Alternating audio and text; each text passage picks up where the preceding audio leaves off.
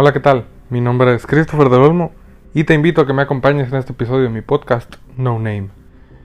El día de hoy hablaremos sobre el movimiento estudiantil y lo acontecido el 2 de octubre de 1968, donde decenas de jóvenes fueron masacrados por el gobierno mexicano tras una manifestación pacífica en la que defendieron un pliego petitorio que hoy forma parte del sentido común de nuestra democracia.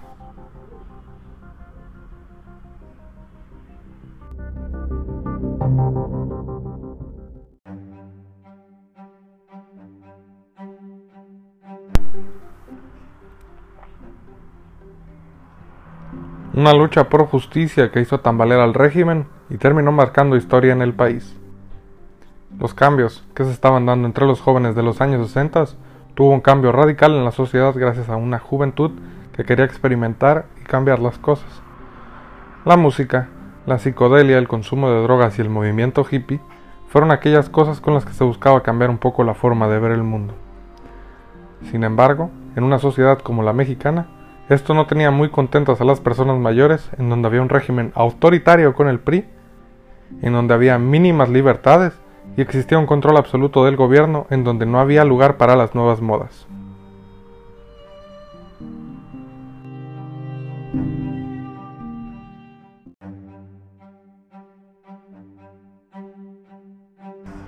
Para la mala suerte de los jóvenes de los años 60, les tocó un presidente que era lo más apegado a un prefecto de secundaria, el presidente Gustavo Díaz Ordaz, quien venía de una familia de políticos, era abogado y en 1964 fue nombrado el presidente de la República, enfocándose en el crecimiento económico del país, quien como dato curioso estaba horrendo.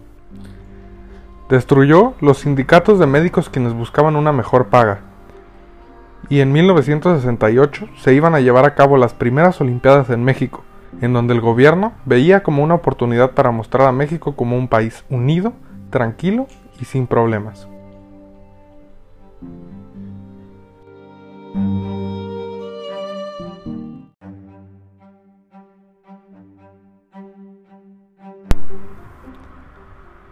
Se dice que lo que comenzó con esto fue que el 22 de julio de 1968, estudiantes de dos universidades y una preparatoria de la UNAM se enfrentaron en un partido de fútbol americano que terminó en pleito.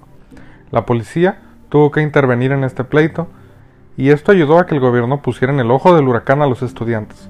El presidente Díaz Ordaz ordenó a que los policías entraran a las escuelas que estuvieron en el pleito y dieran de macanazos a los estudiantes. Incluso maestros fueron dañados en el acto. El 26 de julio, los alumnos de la UNAM y del Instituto Politécnico Nacional organizaron marchas para manifestarse por esta situación, y esto puso más en alerta al presidente y a su secretario Luis Echeverría.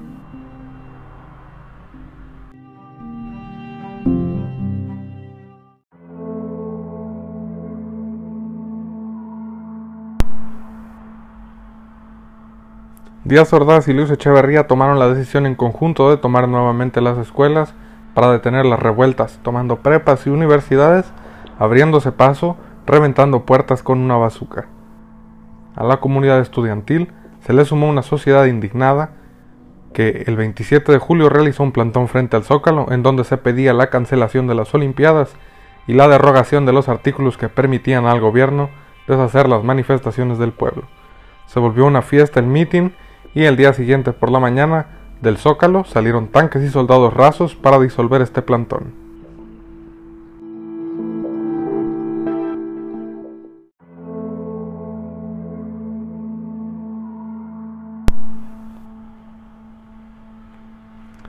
Se convocó a una manifestación el 2 de octubre en la Plaza de las Tres Culturas en Tlatelolco. Todo parecía ir bien hasta que aparecieron unos hombres misteriosos quienes portaban un guante blanco. Un helicóptero sobrevoló la plaza y dejó caer bengalas sobre los estudiantes. En ese instante, las armas comenzaron a ser disparadas en contra de los estudiantes y se volvió un caos. Más de 2.000 personas fueron detenidas y entre 300 y 400 personas fueron asesinados mientras que se reportaron mil personas heridas. Se esperaba que algo como esto fuera la noticia más impactante del país. Al día siguiente se dijo que el conflicto había sido entre terroristas misteriosos y el ejército de la nación, con apenas 20 bajas. Años más tarde, se descubrió que había sido llevado a cabo por el Batallón Olimpia. el ejército del presidente, quienes eran comandados obviamente por Díaz Ordaz. En los medios, esa misma tarde, Jacobo Zabludowski tuvo el descaro de decir, hoy fue un día soleado y no mencionar nada sobre lo sucedido.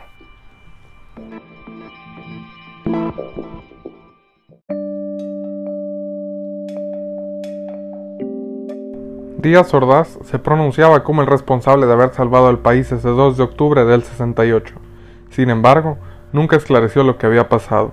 Esa fue su versión hasta su muerte en 1979.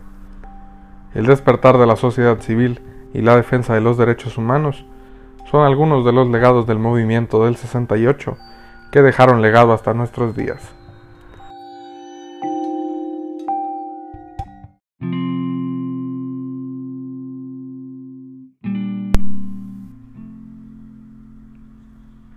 Y no cabe duda que el 2 de octubre no se olvida.